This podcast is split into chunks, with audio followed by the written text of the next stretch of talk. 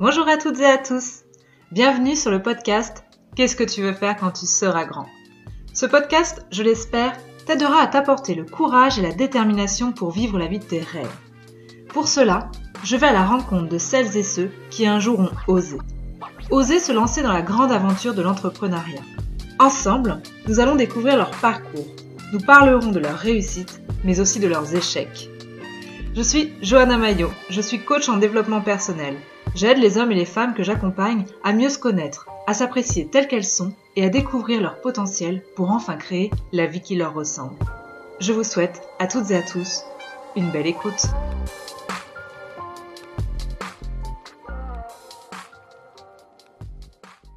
Salut Emeric, merci à toi euh, de répondre présent à mon invitation pour ce nouvel épisode du podcast Qu'est-ce que tu veux faire quand tu seras grand? Comment vas-tu Emeric Eh ben écoute, euh, bonjour Johanna, ça va, ça va très bien. Et toi? Bah, Je vais bien également, très très contente à chaque fois que je fais un nouvel enregistrement, donc euh, tout va bien. Je ne dévoile jamais le métier de mes, mes invités, Emeric, parce que j'aime bien commencer par cette même question. C'était quoi ton rêve d'enfant? Mon rêve d'enfant. Euh, bah moi j'étais euh, enfant, j'étais j'étais un peu utopiste en fait. Donc euh, je voulais changer le monde pour le rendre plus beau, plus juste, plus écolo, plus tout ce qu'on veut.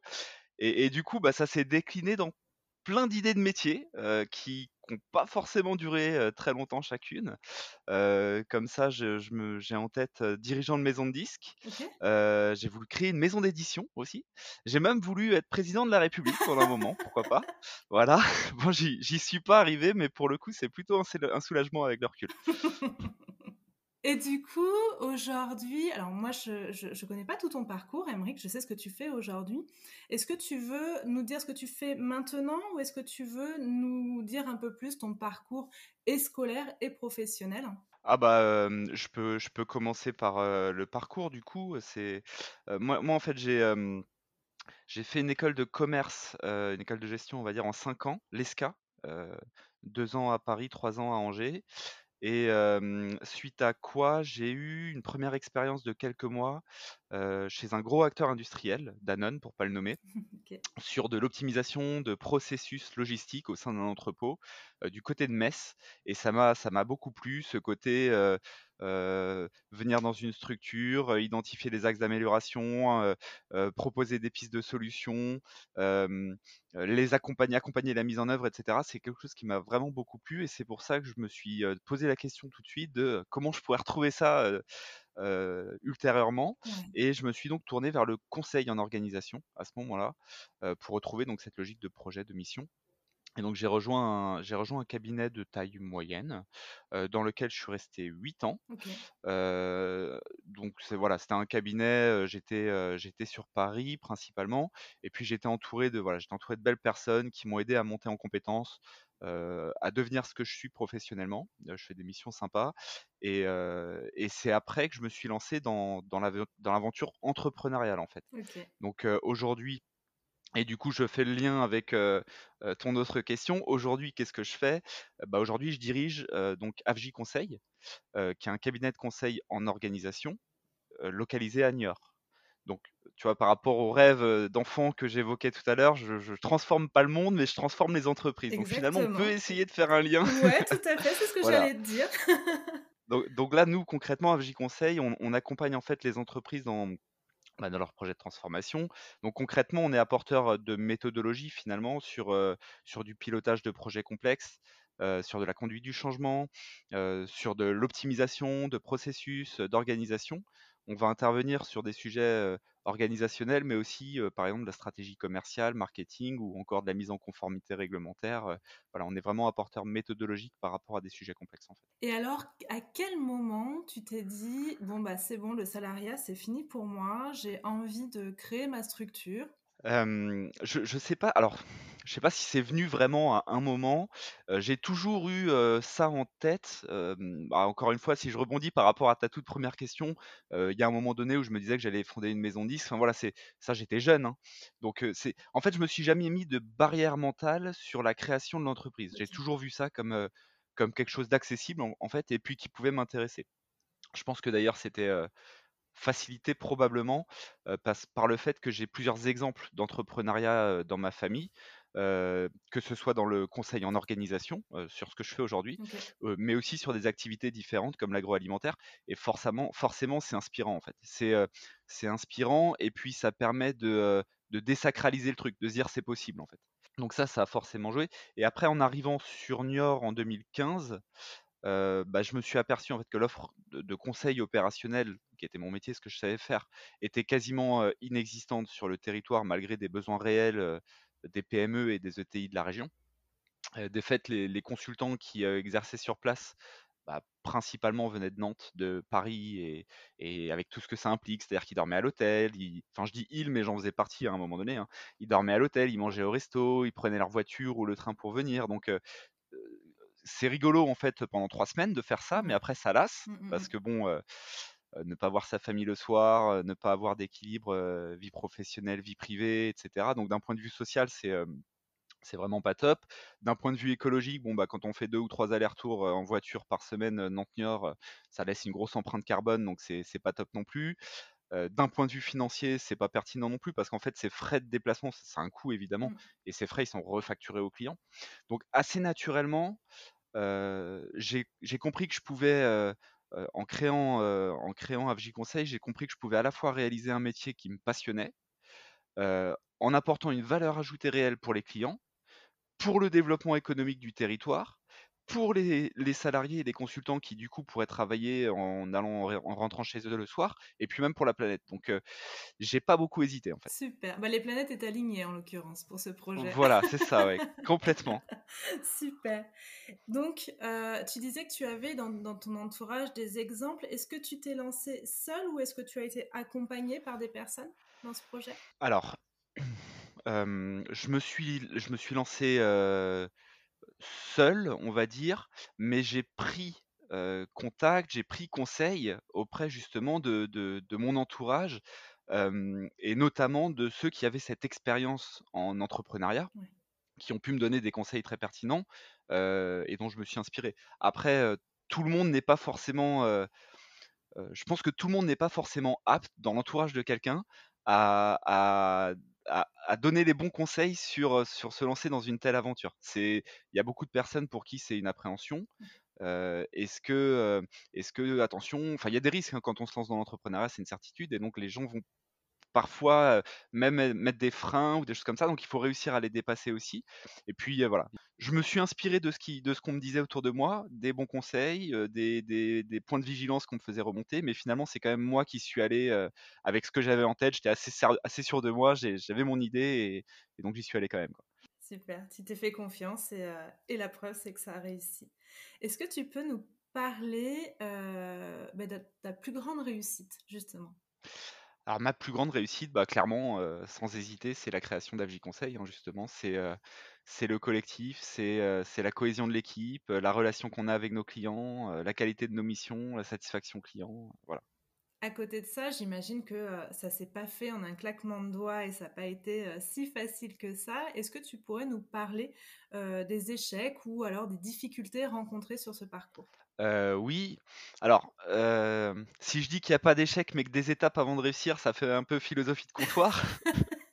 Ouais, mais on prend quand même, c'est mais bah, mais bah, voilà, blague à part, en fait, c'est pas faux. C'est-à-dire que, moi, des échecs ou des difficultés, j'en j'en ai eu plein des portes qui se ferment, des mails ou des appels sans réponse, des heures passées pour travailler sur, sur une démarche pour un client qu'on finalement on va jamais le rencontrer, des candidats qu'on veut rencontrer, qu'on veut recruter, qui, pour qui on prépare tout, tout est prêt, etc., logistiquement, matériellement, etc. Puis au dernier moment, ils nous disent finalement, bah non, en fait, je viens pas. voilà, donc je, je suis pas passé moi par un grand échec qui a marqué ma carrière. Par mmh. contre, des, des déceptions, des difficultés, oui, plein, plein, plein, plein, plein mais je les ai pas vus. Je pense qu'il faut pas les voir comme, quelque chose de définitif. je pense qu'il faut, quand on se fixe un objectif, enfin quand on se lance dans l'entrepreneuriat, c'est qu'on s'est fixé un objectif, donc on a envie de l'atteindre, et quand on veut atteindre cet objectif, bah voilà, faut, faut recommencer, faut essayer différemment, plus fort, mieux, autrement, puis ça finit par marcher. Si, si, on se retrouve face à un mur quelque part, le, le, le, sujet c'est pas de faire demi-tour et de partir, c'est de se dire bah ok, est-ce que je le contourne, peut-être que je peux l'escalader, peut-être que je peux creuser un trou en dessous, peut-être qu'il y a une porte quelque part, peut-être que je peux la, la, la construire cette porte, peut-être que je peux demander à des gens de venir avec des masses et de m'aider à le démolir. Enfin voilà, il y a, y a, plein de solutions qui sont imaginables. Faut réussir à voilà, faut réussir à, à pas abandonner en fait. C'est quoi pour toi le plus dur quand on est entrepreneur? Alors, quand on est entrepreneur, je ne sais pas, mais en tout cas, en ce qui me concerne, le les périodes les plus dures que j'ai vécues, en tant que dirigeant d'entreprise, le plus important, en fait, pour moi, c'est l'humain et donc c'est accompagner les collaborateurs, s'assurer qu'ils se sentent bien professionnellement etc. Et, effectivement, là, on, est dans la période qu'on connaît, à l'heure où on parle en tout cas, la période où on est tous en télétravail quasiment à 100% depuis novembre. on a des horaires en plus dans notre métier qui font qu'on finit régulièrement les journées après 19h. Il n'y a pas si longtemps, c'était l'heure du couvre-feu. donc en fait, c'était un confinement qui, qui disait pas son nom. Et ça, ça a été très compliqué à gérer pour un certain nombre de, collaborateurs qui l'ont mal vécu c'était presque de la souffrance. Et donc ça a nécessité un accompagnement plus important encore. Et puis bah, voir ce, cette sorte de mal-être dans les équipes, c'est vrai que psychologiquement, pour, le coup, pour moi, c'est aussi, aussi compliqué. Quoi. C'est, ça, voilà, il n'y a pas beaucoup de levier d'action. Et voilà, ça, c'était un moment, ça, c'était une vraie difficulté. je pense que c'est la plus grosse difficulté que j'ai vécue pour l'instant dans mon aventure d'entrepreneuriat. Alors après, ça y est, les, choses commencent à bouger, les terrasses sont ouvertes, donc c'est bon, voilà, on voit la sortie du tunnel. Et, qu'est-ce que tu en as appris justement de cette période? Parce que j'imagine que tu t'en es sorti aussi grandi avec de nouvelles soft skills. Oui, bah alors déjà, ce qui est certain, c'est que ce qui est certain, c'est que on s'adapte. L'être humain a cette faculté de réussir à s'adapter. Après, c'est pas toujours évident, puis on n'est pas tous au même niveau par rapport à ça. Et puis, ça m'a confirmé, moi, dans l'idée que, que finalement, dans une entreprise, l'élément clé, en fait, pour, pour la réussite de cette entreprise, et surtout une TPE, je pense, c'est les équipes. C'est, à dire qu'on n'est pas. Je disais tout à, tout à l'heure, je me suis lancé seul. Oui, mais aujourd'hui, je suis pas seul, clairement. Aujourd'hui, FJ Conseil, c'est un collectif, c'est 11 collaborateurs, tous dynamiques, impliqués, exigeants avec eux-mêmes. Il y a une ambiance au sein du cabinet qui est géniale, il y a une super ambiance et nos clients sont très satisfaits. Je pense que c'est lié, je pense que le bien-être entraîne la performance. Et cette, cette période un peu délicate, moi, m'a confirmé ça et m'a donner envie de continuer encore plus à construire ce collectif et assurer le bien-être de tout le monde. Et je pense que c'est c'est vraiment du gagnant-gagnant mmh. parce que bah, évidemment que pour les collaborateurs c'est mieux de se sentir bien, ça c'est une évidence. Mais, mais du coup pour le collectif et donc le, finalement l'entreprise c'est aussi un, un bonus, c'est mieux pour la performance et donc pour les clients c'est mieux aussi, il y a plus de satisfaction, etc. Dans tes précédentes expériences de salarié, c'était quelque chose que tu avais, le bien-être au travail, ou c'est toi qui l'as instauré dans ton entreprise parce que ça te manquait justement? Alors, moi j'ai toujours été dans des entreprises, pour le coup, euh, qui, euh, qui l'évoquaient, plus ou moins. Après, euh, c'est pas forcément évident à mettre en place, c'est pas forcément dit avec ces termes-là. Et puis, parfois, la, la, la, l'activité en elle-même, même si l'entreprise fait beaucoup de choses, qu'il y a des bons managers, qu'il y a un accompagnement, etc. quand, comme je le disais tout à l'heure, finalement, bah, on est en déplacement cinq jours par semaine et qu'on voit pas sa famille, etc. bah, c'est très bien d'être écouté et puis peut-être d'avoir un baby-foot au, bureau, mais en fait, ça suffit pas, quoi. Donc voilà, donc je pense que quelque part, il faut aussi une cohérence globale pour réussir à faire ça. Et, c'est ce que j'essaye d'apporter pour le coup. Selon toi, c'est quoi les qualités nécessaires quand on souhaite entreprendre? Avoir de la volonté. Il faut, il faut vouloir et il faut, mmh, il faut, En fait, la volonté derrière, du coup, c'est la motivation. C'est faut pas se démotiver. On parlait de l'échec tout à l'heure. Bah voilà, faut, faut quand même retourner au combat parce que, bah, parce qu'on est volontaire. Et puis voilà, et c'est à peu près tout. Non, et puis un petit peu d'organisation un petit peu d'organisation, c'est important. ne faut pas faire n'importe quoi. Mais finalement, je pense que c'est vraiment accessible au plus grand nombre, l'entrepreneuriat. c'est il n'y a pas besoin d'être, d'être Einstein pour entreprendre, quoi. C'est faut faut y aller, faut se lancer. Alors ça fait quand même peur pour, pour la plupart des personnes. C'est pour ça qu'aujourd'hui, heu, moi je je rencontre des entrepreneurs pour savoir à quel moment vous avez eu le déclic, qu'est-ce que vous avez mis en place? Parce que c'est vrai que, heu, pour certains, c'est sauter dans le grand bain donc heu, donc ouais, ça fait peur. Donc c'est rassurant ce que tu dis. C'est chouette de se dire que tout le monde peut entreprendre et heu Ah c'est ma conviction en tout cas, je sais pas si, je sais pas si si c'est une vérité absolue, mais mais c'est ce que je pense, ouais. Est-ce que tu aurais un conseil pour celles et ceux qui souhaitent se lancer justement, mais qui hésitent encore? Alors je sais pas si je suis légitime à donner des conseils, mais mais puisque tu me demandes, je vais je vais y aller. Alors je pense je dirais que déjà, faut pas se lancer pour le concept de l'entrepreneuriat. Je pense qu'il faut pas se lancer pour le plaisir d'entreprendre. Je pense qu'il faut se lancer parce qu'on a une idée, on sait ce qu'on veut faire, on a un projet et on a confiance en ce projet. Ce projet d'ailleurs, il il a pas besoin d'être disruptif, simplement il faut qu'il réponde à un besoin client. Enfin, si je prends un exemple, il y a, tous les mois ou tous les jours ou toutes les semaines, des nouvelles crêperies qui s'ouvrent. On réinvente pas la crêpe à chaque fois et pour autant, c'est des projets qui peuvent être très pertinents. Souvent les gens qui vont hésiter à se lancer vont se dire: «Oui, mais j'ai pas, j'ai pas un projet complètement innovant, disruptif et cetera». C c'est pas forcément nécessaire en fait. Donc moi, pour moi, ça, ce serait mon 1er conseil et puis le 2e, c'est, de mesurer quand même le risque qu'on est prêt à prendre parce que, bah, il y a quand même un risque, en termes de temps, en termes d'argent aussi. Donc c'est jusqu'à combien on est prêt à investir, heu et ce qui, à mon avis, est important et pertinent, c'est de se mettre un seuil, une sorte de go, no go, où on se dit: «Bah, je vais jusque là et je vois où j'en suis et et si ça fonctionne pas, bah, peut-être qu'il faut que je fasse différemment et cetera». Ne pas hésiter en fait à remettre à re à re-questionner notre projet, à le faire différemment, à se donner du temps aussi. Enfin, ça tout réussit pas d'un claquement de doigts, quoi. Tout tout ne fonctionne pas toujours depuis dès le démarrage, quoi. Tu peux nous donner un exemple pour toi? Combien de temps il t'a fallu pour t'installer, heu, commencer à à à grossir et heu et à quel moment tu as commencé à à en vivre? Alors, bah, déjà moi, entre le moment où je me suis dit: «OK, je vais me lancer» et le moment où je me suis lancé, heu, il y a eu, je pense qu'il y a eu plus d'1 an. D'accord. Il y a eu plus d'1 an.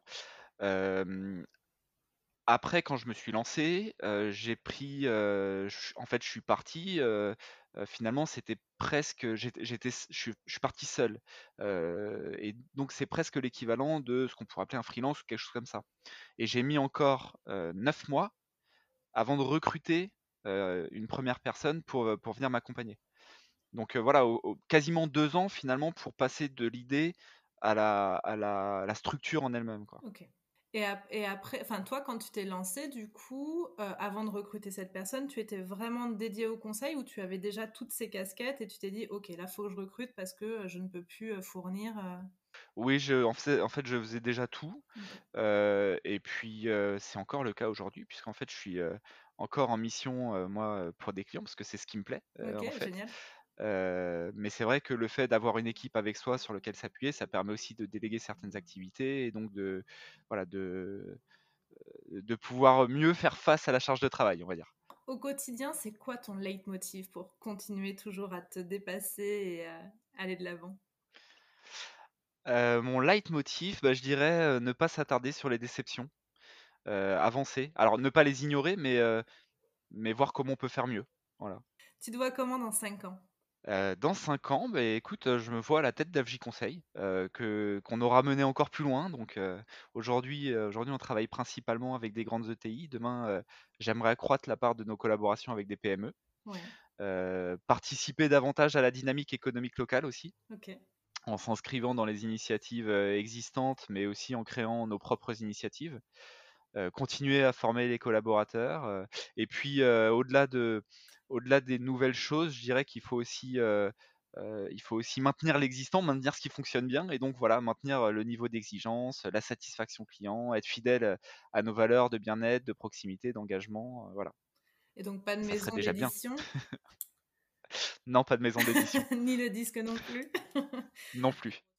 Ah c'est c'est c'est un peu passé de m c'est un peu passé de mode ça, hein. Mais le le le petit Aymeric est quand même satisfait, il il il ch il contribue à un changement du monde donc tu réponds quand même à ton rêve d'enfant, heu, quotidiennement. Exactement, exactement. Est-ce que tu aurais un message à communiquer? aux entrepreneurs, du coup, aux futurs entrepreneurs en herbe? Oui, ou, ou à ceux qui nous écoutent, peu importe. Tu as la parole. Non, bah, je, risque de me répéter un petit peu, mais pour moi, c'est effectivement, si vous avez, si vous avez envie de vous lancer, ne vous fixez pas de barrière mentale. C'est pas, c'est pas très compliqué l'entrepreneuriat. On, se fait tout un monde sur l'administratif, sur tout ça.